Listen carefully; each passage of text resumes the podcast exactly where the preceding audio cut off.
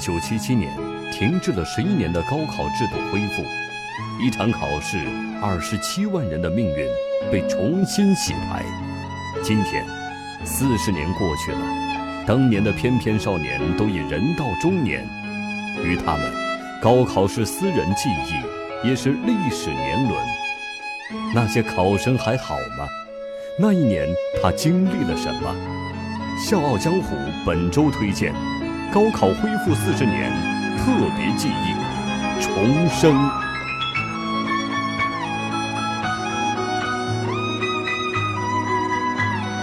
笑傲江湖，我是高丽。北京时间六月五号晚上十点，TCL 董事长李东生在巴西接受了《笑傲江湖》的独家采访。李东生呢，是一九七七年恢复高考的第一批考生。他呢，当时是从农场直接考进了华南工学院，也就是现在的华南理工大学无线电系。四十年前的那场考试，是真正意义上改变了李东生的命运。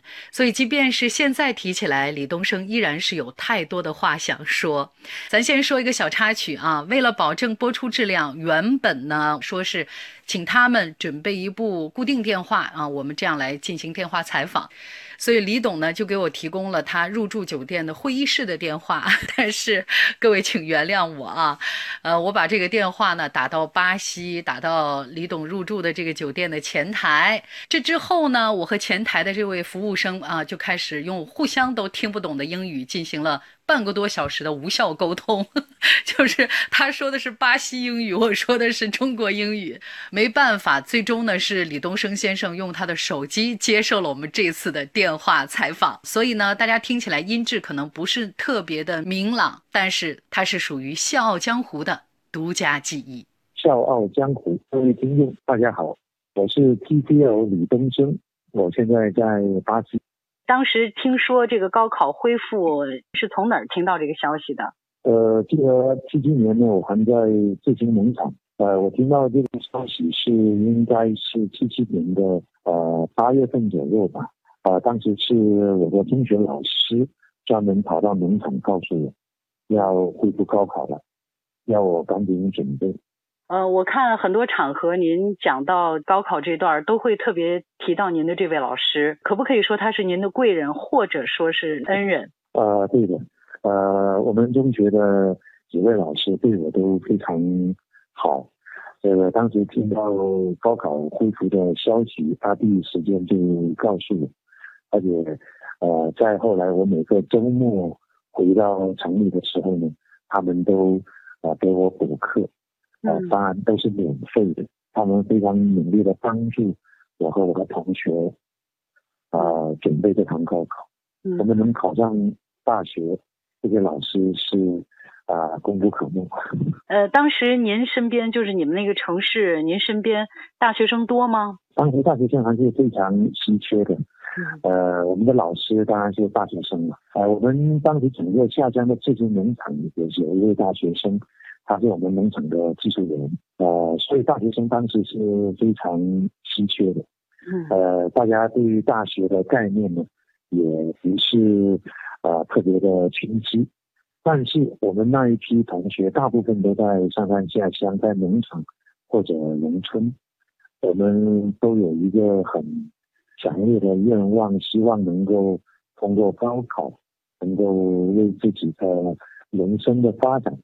找一个新的机会，就是那个年代，大家对知识是比现在是不是要崇拜很多？呃，当然，那个时候大家对知识的崇拜啊非常殷切的，因为此前呢高考是停了十一年啊，所以我们啊听考大学只能从啊比我们大很多的那些老大学生里面听到啊当年他们是如何高考的。大学是如何如何的啊！当时听到这些介绍，我们都非常向往大学的生活。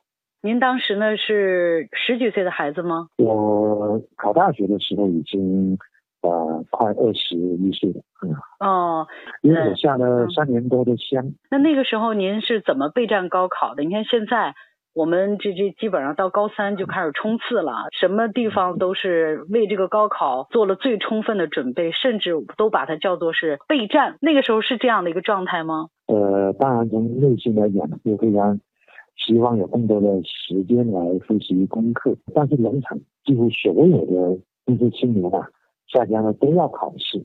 嗯，所以农场呢就不可能给大家讲，所以呃，农场的领导就说你们都不允许请假啊，只是周末呢啊可以回去补习功课，平时呢都在啊农场里面，我呢又把书啊就拿到农场里面去看，看到晚上很晚。所以说，呃，听您那状态，就是当时。你们那代人去备战高考，其实更多的是为了自己的理想。好像现在呢，很多孩子是为了完成自己的一个学业，整个的心境是不一样的。我能这么理解吗？是有差别，我感觉是有差别。呃，因为当时我们那一代人呢，经历了上山下乡，呃，我们。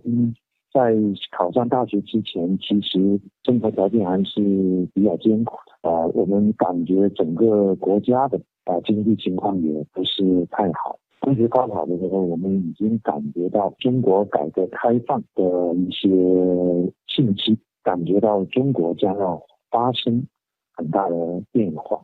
嗯，高考可能是这个改变的啊一个重要的一步，所以呢，我们都很兴奋。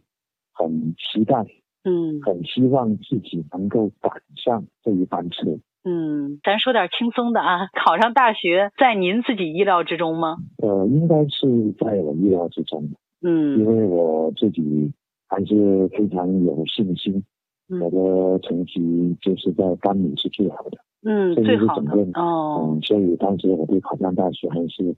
蛮有信心。嗯，那接到通知书的那个情景，您还记得吗？当时我还在农场，然后呢，我家里我父亲呢，就 天天呢就去家里询问，嗯，到底通知下来没有？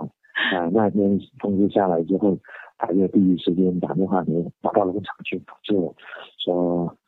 拿到通拿到通知了，你是第一志愿被录取了，全家人都很兴奋。对，全家人都很兴奋。我父亲受的教育不高，呃，我是我们家那么代那么多代人从我这里是第一个大学生啊。我父亲、母亲、我奶奶都非常的清楚。嗯，四十年前那场高考，就是您自己经历的那场高考，印象最深的是什么？印象最深的是，好像那个时候是。